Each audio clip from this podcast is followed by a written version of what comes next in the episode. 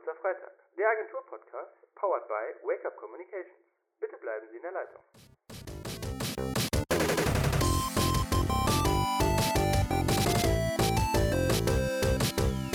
Herzlich willkommen zu einer neuen Ausgabe unseres Agentur-Podcasts Kurzer Freitag.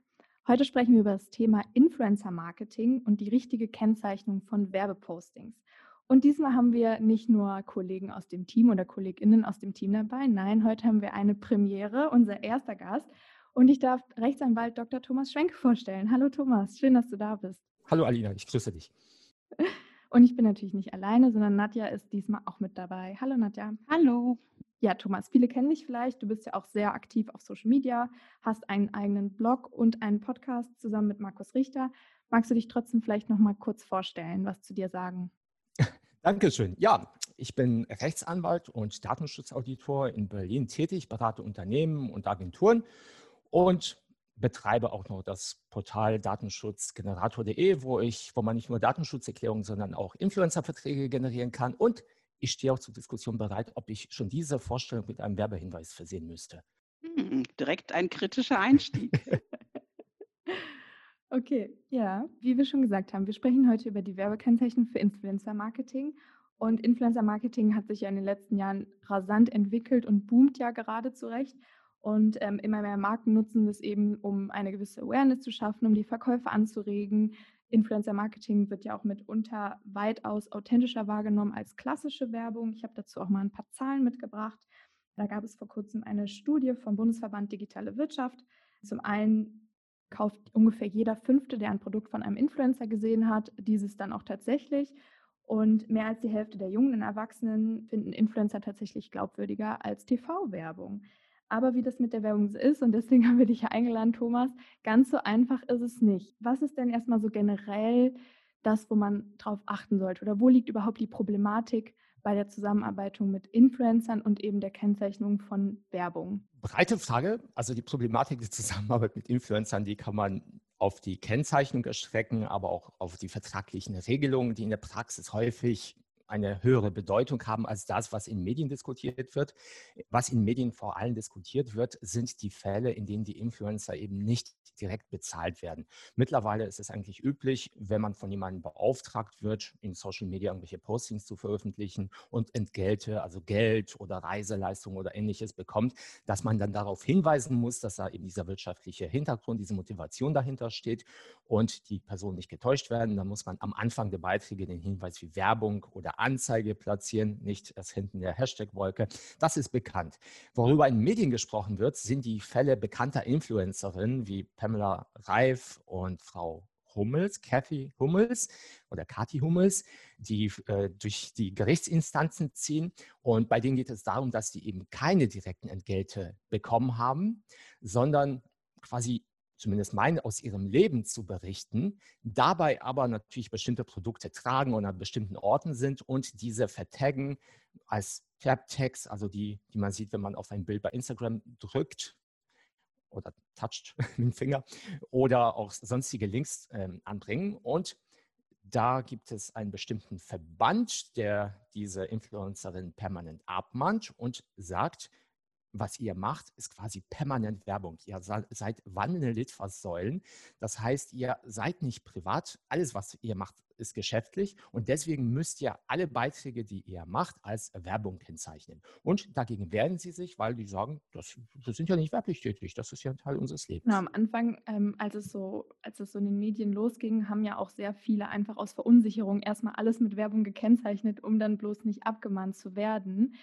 Und du hast es gerade schon angesprochen, also die Unterscheidung liegt ja dann darin, wann ist es irgendwie eine Empfehlung als Privatperson. Also wenn ich jetzt eine Instagram-Story mache und sage, ich habe gestern Shampoo gekauft, das finde ich total toll, muss man das dann schon als Werbung kennzeichnen oder nicht? Da kam ja jetzt vor kurzem ein neues Gesetzentwurf raus, eben, dass es nur gekennzeichnet werden muss, wenn man auch tatsächlich eine Gegenleistung erhalten hat. Habe ich das richtig verstanden? Äh, ja, im Prinzip schon. Also es geht darum, dass äh, die Influencer eben permanent mit ihrem Account werben. Und zur Abgrenzung, wann es privat ist, wann es redaktionell, also rein berichtend ist oder wann es Werbung ist, Ja, da möchte man den Influencern helfen oder Influencerinnen und da gab es aus dem Bundesjustizministerium einen Referentenentwurf. Das heißt, es ist noch kein Gesetzesentwurf, der irgendwie schon im Bundestag ist oder bald kommen wird, sondern es ist letztendlich eine Geistesidee aus dem Bundesjustizministerium, wie man es lösen könnte. Äh, die Idee ist aber schon viel, viel, Kritik begegnet, auch letztens sogar vor einem Gericht kritisiert worden, dass diese Idee an sich wenig bringen wird.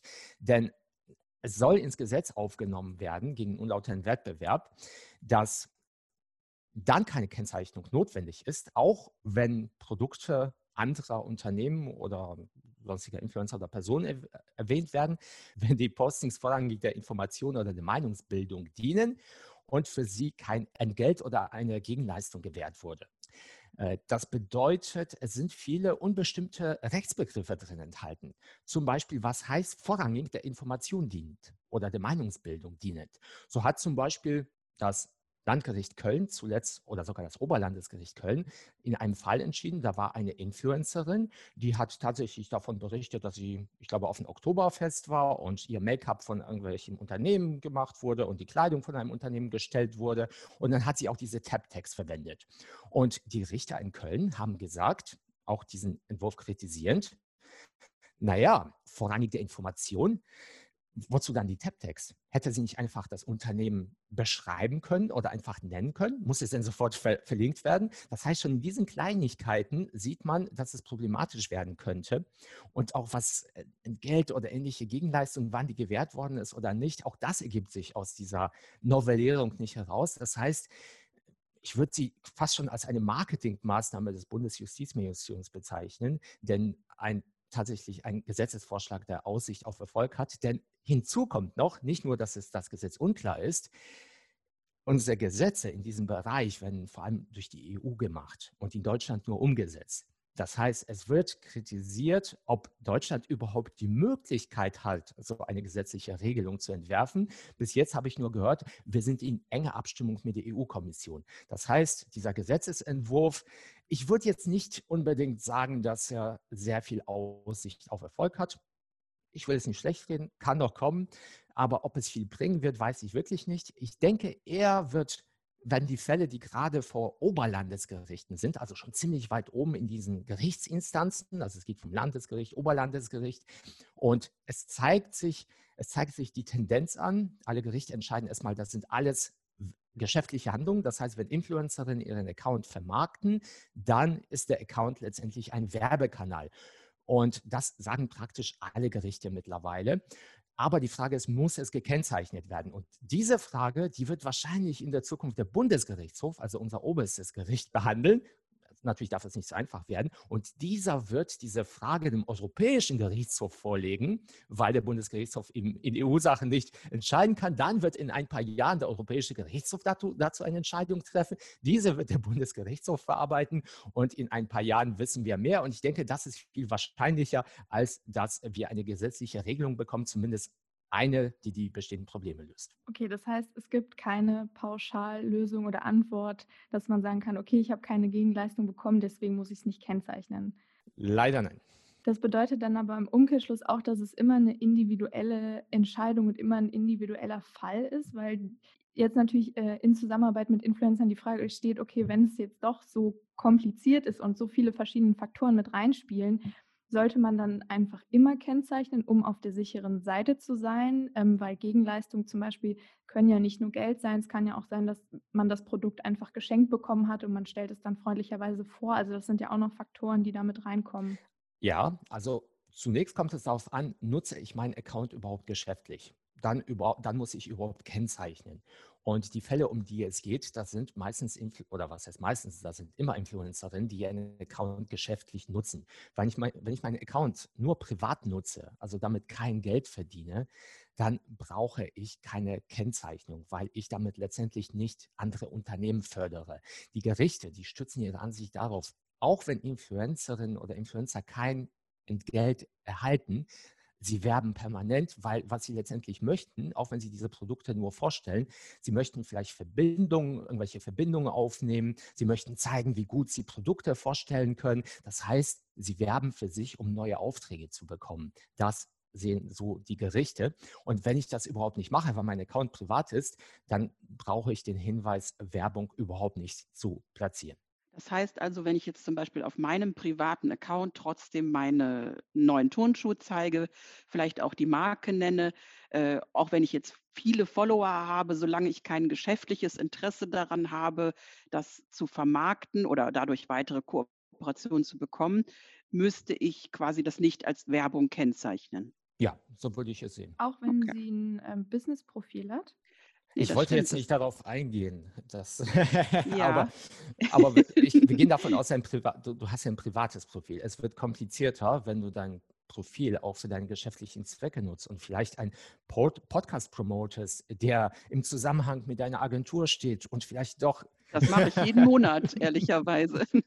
Also ich teile immer zum Beispiel das Posting von Wake Up, teile ich auch immer bei mir im privaten Account und sage natürlich, unser neuer Podcast ist online. Das mache ich jeden Monat. Das hat natürlich irgendwo eine geschäftliche genau. Interesse. Genau. Das heißt, man könnte, also wie gesagt, wir sind in einer rechtlichen Lage, wo man vor vielen Gerichten, also in vielen dieser Fälle, mit einem Würfelbecher hingehen kann, um die Entscheidung im Voraus zu bestimmen.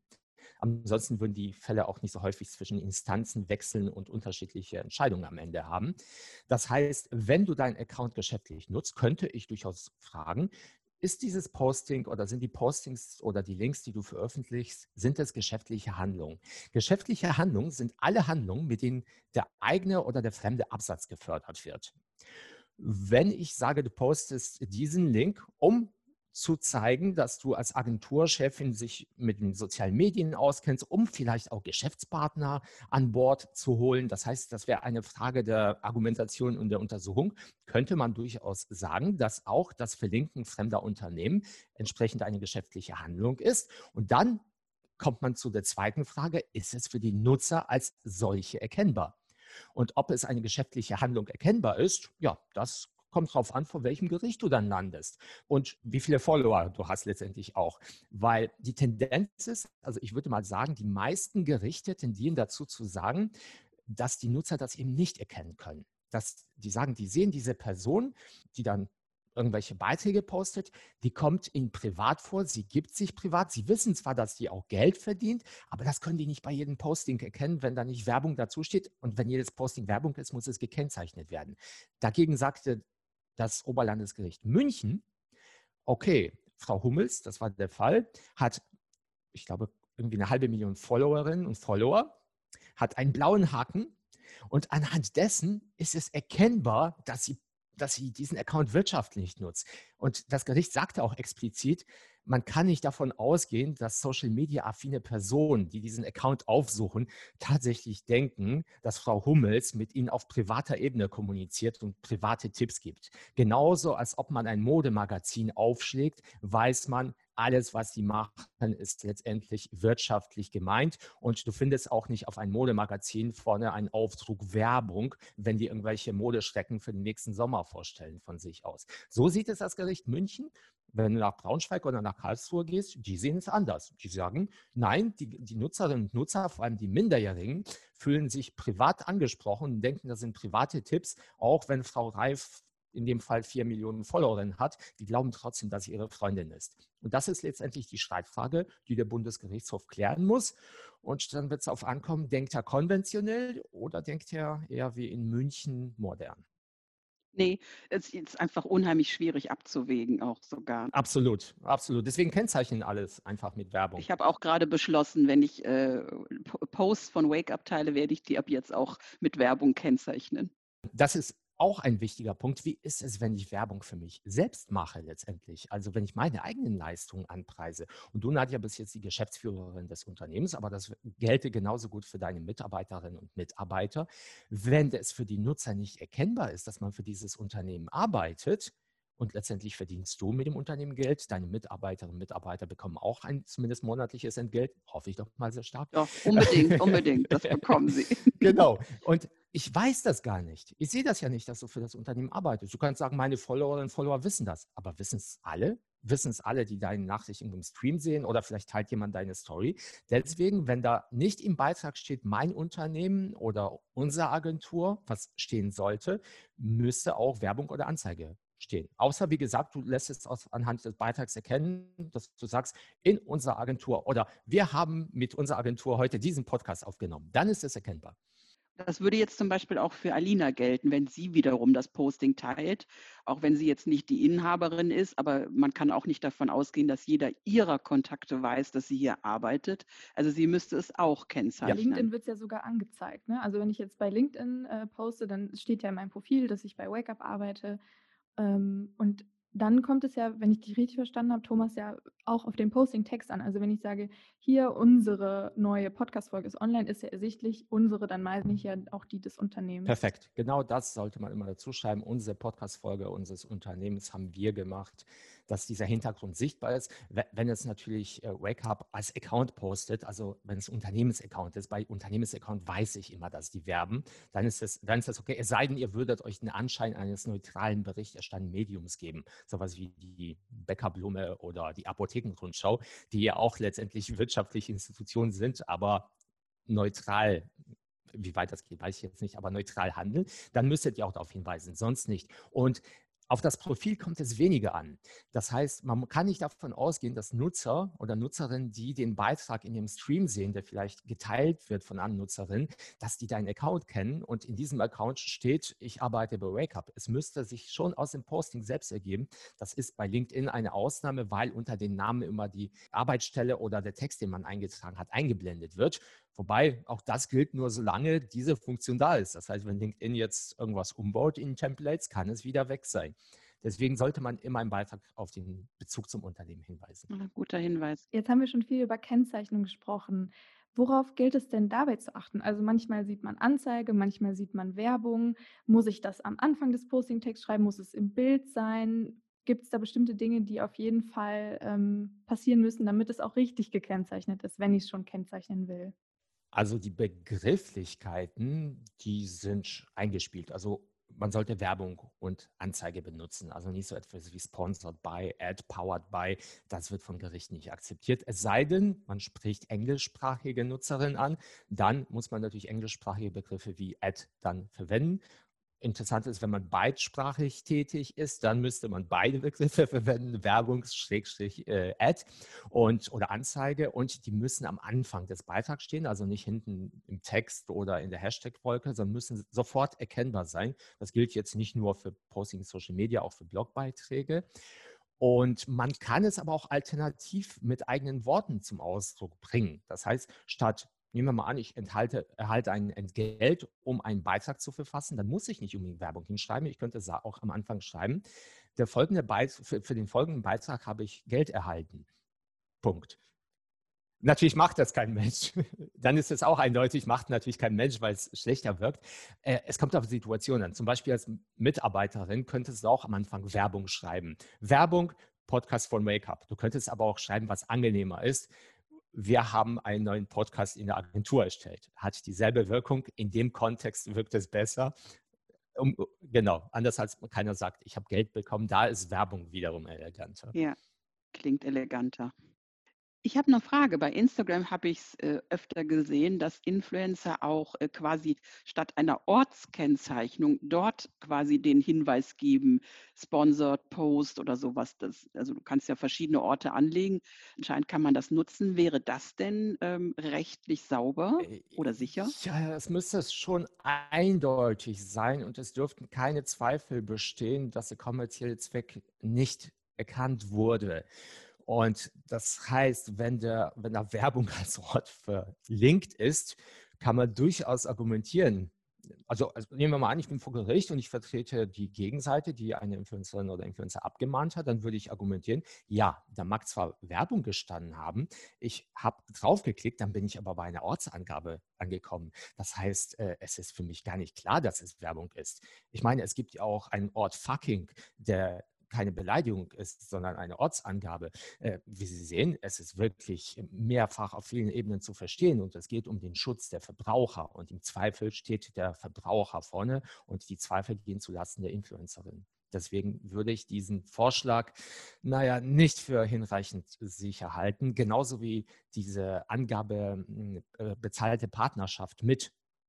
Auch das ist eine Möglichkeit, wenn man als Influencerin oder als Creator bei Instagram oder bei Facebook tätig ist, muss man ja sogar angeben, dass man für ein bestimmtes Unternehmen tätig ist. Und da steht dieser Hinweis bezahlte Partnerschaft mit wurde vor Gericht noch nicht geklärt. Ich würde es für ausreichend halten. Bezahlte Partnerschaft ist mir klar, da wurde jemand bezahlt, um diesen Posting zu verfassen. Aber es gibt genauso viele Juristinnen und Juristen, vor allem von der behördlichen Seite und von der Abmannseite, die das nicht für ausreichend halten, weil die sagen, das kennt ja kein Mensch. So, Minderjährige, die können damit nicht anfangen, mit diesen komischen Begriffen. Die kennen Werbung, Anzeige, das kennen sie. Aber bezahlt eine Partnerschaft mit, was soll das sein? Was man ja auch äh, zumindest in der Vergangenheit öfter mal gehört hat, ist, dass Influencer von Unternehmen, mit denen sie eben bezahlte Partnerschaften haben, auch, ich will jetzt nicht sagen, unter Druck gesetzt werden, aber gebeten werden, dass äh, die Kennzeichnung mit Werbung, wenn möglich, irgendwie zu vermeiden. Was ist denn, wenn jetzt, äh, wie du sagtest, du es wird jemand abgemahnt und der Influencer sagt womöglich, ja, aber äh, mein bezahlter Kooperationspartner hat mich unter Druck gesetzt und hat gesagt, du darfst da nicht hinschreiben, dass das bezahlt ist. Du musst schreiben, du findest das, das Shampoo einfach so toll. Wer ist denn in so einem Fall haftbar? Ist es dann wieder eine Frage, dass es nachgewiesen werden muss? Also wir befinden uns im geschäftlichen Bereich und da sind grundsätzlich alle haftbar. Das heißt, ich kann das Unternehmen in Anspruch nehmen, weil die müssen sich die Handlung von beauftragten Personen, die zu ihren Gunsten handeln, zurechnen lassen. Auf jeden Fall kann ich das Unternehmen abmahnen. Ich kann auch die Influencerin abmahnen, weil sie letztendlich ist, die diese geschäftliche Handlung ohne notwendige Kennzeichnung ins Internet gepostet hat. Ich kann potenziell, passiert aber nie, die Agentur, die dazwischen steht und das vielleicht vermittelt hat, auch, auch die könnte ich abmahnen und gegen die könnte ich vorgehen, weil die letztendlich auch eine geschäftliche Handlung erbringt und letztendlich zu ihren Gunsten die Influencerin tätig ist. Das heißt, ich könnte letztendlich alle Personen abmahnen, die in dieser Kette dafür verantwortlich sind, bis zum Unternehmen, dass dieses Posting erschienen ist, das äh, wettbewerbswidrig ist.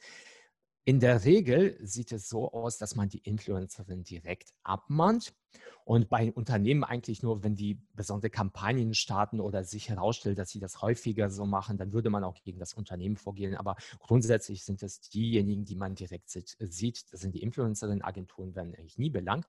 Und das war die Frage der Außenhaftung. Das heißt, ich kann mir potenziell aussuchen, also wenn ich auf der Gegenseite ein Mitbewerber bin zum Beispiel oder sein Verein, der klageberechtigt ist, da kann ich mir die, äh, meine, meine Angriffspunkte aussuchen. Die Frage ist, wie es im Innenverhältnis aussieht. Das heißt, wer bleibt am Ende auf den Kosten sitzen? Und wenn die Influencerin nachweisen kann, ich habe diese Hinweise bekommen, was natürlich schwer sein wird, weil dieser Hinweis meistens per Telefon oder sonst, zumindest wenn die erfahren sind, sagen wir mal so, wenn, wenn diejenigen, die solche Hinweise platzieren, werden die schon, werden schon wissen, dass man das jetzt nicht in Schriftform machen sollte. Das heißt, sie wird dann es schwer haben, es nachzuweisen, weil in den Verträgen wird wahrscheinlich stehen, achten Sie bitte auf alle Gesetze. Das heißt, im Zweifel bleibt dann die Influencerin auf diesen Kosten sitzen. Oder wenn das Unternehmen abgemahnt wird, dann könnte es sogar die Kosten bei den Influencern geltend machen, weil wenn die einen Vertrag haben und in dem Vertrag steht, bitte richtig kennzeichnen, äh, dann werden sie diesen Anspruch vor Gericht gut durchbringen können. Und naja, die Influencerinnen oder die Influencer, die nichts Handfestes als Nachweise in der Hand haben, dass Abmachungen getroffen worden sind, die werden sehr wahrscheinlich scheitern. Stichwort Vertrag. Ist das dann was, was man auf jeden Fall in einen Influencer-Vertrag mit aufnehmen sollte? Du hast ja vorhin am Anfang, als du dich vorgestellt hast, schon erzählt, dass du sogar einen Generator eben für Influencer-Verträge äh, entwickelt hast. Und das scheint ja sehr wichtig zu sein. In der Zusammenarbeit haben wir ja selber auch schon mit Influencer und Influencerinnen zusammengearbeitet.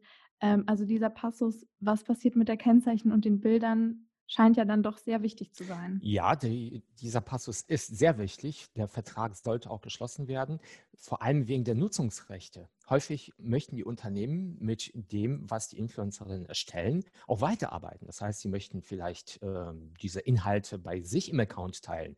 Zum Beispiel bei Instagram, jenseits von Stories, ist es nicht möglich, andere Beiträge einfach so zu teilen, wie zum Beispiel bei Facebook. Das heißt, man muss es gibt ja sogenannte Reposts-Apps. Man kann damit die Beiträge teilen, aber das ist nicht ein Teilen im Sinne von, ich kopiere keine urheberrechtlich geschützten Werke, sondern binde die bei mir in einen Stream ein. Diese Reposting-Apps sind, wenn sie ohne Einwilligung erfolgen, Apps, mit denen man Urheberrechtsverstöße begeht. Das heißt, man muss vorher zum Beispiel klären, ist das Unternehmen berechtigt, diese Bilder herunterzuladen, um im eigenen Account mit so einer App hochzuladen. Sie möchten das vielleicht in anderen Accounts nutzen oder auf der Website präsentieren. Sie möchten das vielleicht für Werbezwecke einsetzen. Wie lange sollen diese Beiträge online bleiben? Hat das Unternehmen die Berechtigung zu sagen, nee, wir möchten, dass dieser, äh, dass dieser Inhalt gelöscht wird, sofort, jederzeit, erst nach dem Vertrag? Können wir auch die Bilder vielleicht an unsere hm, Partner weitergeben oder wenn eine Agentur einen Vertrag schließt, gelten die Rechte zugunsten der Agentur oder gelten die Rechte zugunsten des Auftraggebers.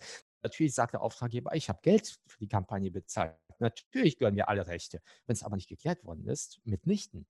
Ja, das ist ein deutlich komplexeres Thema sogar noch.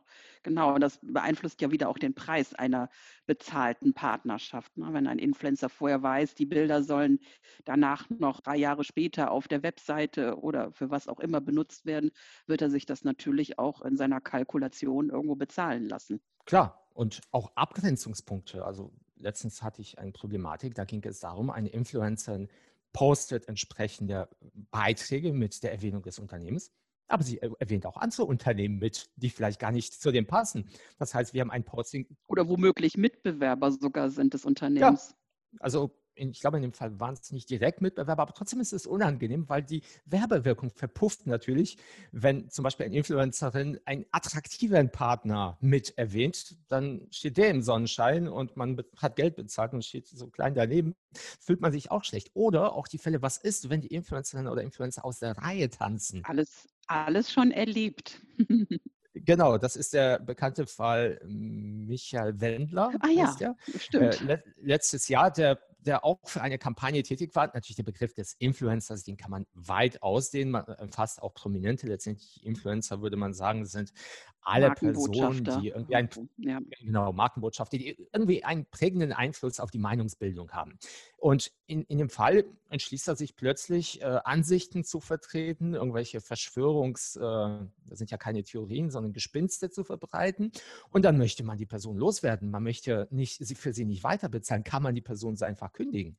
Natürlich ist es besser, wenn man dann vertraglich vorne äh, ganz am Anfang festlegt. Wir engagieren den Herrn W., weil er ein positives Image in der Öffentlichkeit hat. Alle mögen ihn. Er als eine neutrale, gewissenhafte, zurückhaltende Person. Also am Anfang in solchen Verträgen lobt man die Influencer über den Klee und stellt sie als die Person ein, die engagiert werden sollen. Wenn die von dieser Linie dann abweichen, dann kann man sagen, ups, die Geschäftsgrundlage ist uns weggefallen, wir haben dich auf der Basis engagiert, dass du jetzt eine neutrale Person bist. Wenn du jetzt plötzlich durch die Gegend läufst, irgendwelche politischen Ansichten verbreitest, dann passt es gar nicht zu unserer Geschäftsgrundlage, also haben wir ein Recht zu kündigen. Hat man so etwas nicht fest, nicht festgelegt, wird man schwer, schwer haben, da rauszukommen, es sei denn, die Person ist wirklich extrem abweichend von dem, aber auch was ihrem Image entspricht. Das heißt, wenn man jetzt eine Person engagiert, von der man weiß, dass sie nicht ganz immer auf der Spur ist, dann muss man auch damit leben, dass sie von der Spur abweicht, wenn man es nicht vorher festgelegt hat. Ja, auch nochmal ein guter Hinweis, genau. Um das Ganze schon so ein bisschen zu einem Abschluss zu bringen, zusammenfassend sagen, dass die Zusammenarbeit mit Influencern, was Verträge und Kennzeichnung angeht, auf jeden Fall nicht einfach ist, jetzt zumindest für den, für den Laien, dass man nicht speziell sagen kann, okay, in solchen Fällen muss gekennzeichnet werden oder in solchen Fällen muss nicht. Und lieber auf der sicheren Seite zu sein und zu kennzeichnen und ebenso, dass es halt für den User oder für die Leserinnen und Leser ersichtlich ist, damit man einfach auf der sicheren Seite ist. Ja, Kennzeichnung ist auf jeden Fall wichtig, wenn man heutzutage auf der sicheren Seite sein will. Vielleicht ändert sich das in der Zukunft, aber derzeit würde ich auf jeden Fall empfehlen, den Hinweis Werbung oder Anzeige und am besten mit einem Zusatz wegen Markennennung oder wegen Produktnennung aufzunehmen, damit einfach nicht der Anschein entsteht, dass man mit dem Unternehmen tatsächlich zusammenarbeitet. In der Regel wird sich da niemand beschweren, aber sagen wir mal so, wenn man jetzt ein Tendenzinfluencerin oder Influencer ist, also eher politisch verortet ist oder starke Ansichten hat oder sagen wir mal im erotischen Bereich sich präsentiert oder im Drogenmilieu. gut, dann ist man wahrscheinlich nicht mehr bei Instagram. Aber da ihr wisst, was ganz ich meine. neue Möglichkeiten, das heißt, Thomas. Das heißt, wenn ein Unternehmen, ein Unternehmen daran gelegen ist, ein cleanes Image zu haben, dann möchte man nicht in Verbindung vielleicht mit Influencerinnen oder Influencern gebracht werden, die eine komplett andere moralische Ansicht vertreten. Und wenn die dann Werbung hinschreiben und das Unternehmen erwähnen, dann könnte so ein Eindruck entstehen. In solchen Fällen würde ich wegen Markennennung dazu setzen, ist immer der sichere Weg. Aber wie gesagt, 99 Prozent aller Fälle wird keiner was gegen sagen. Aber sicher sicher.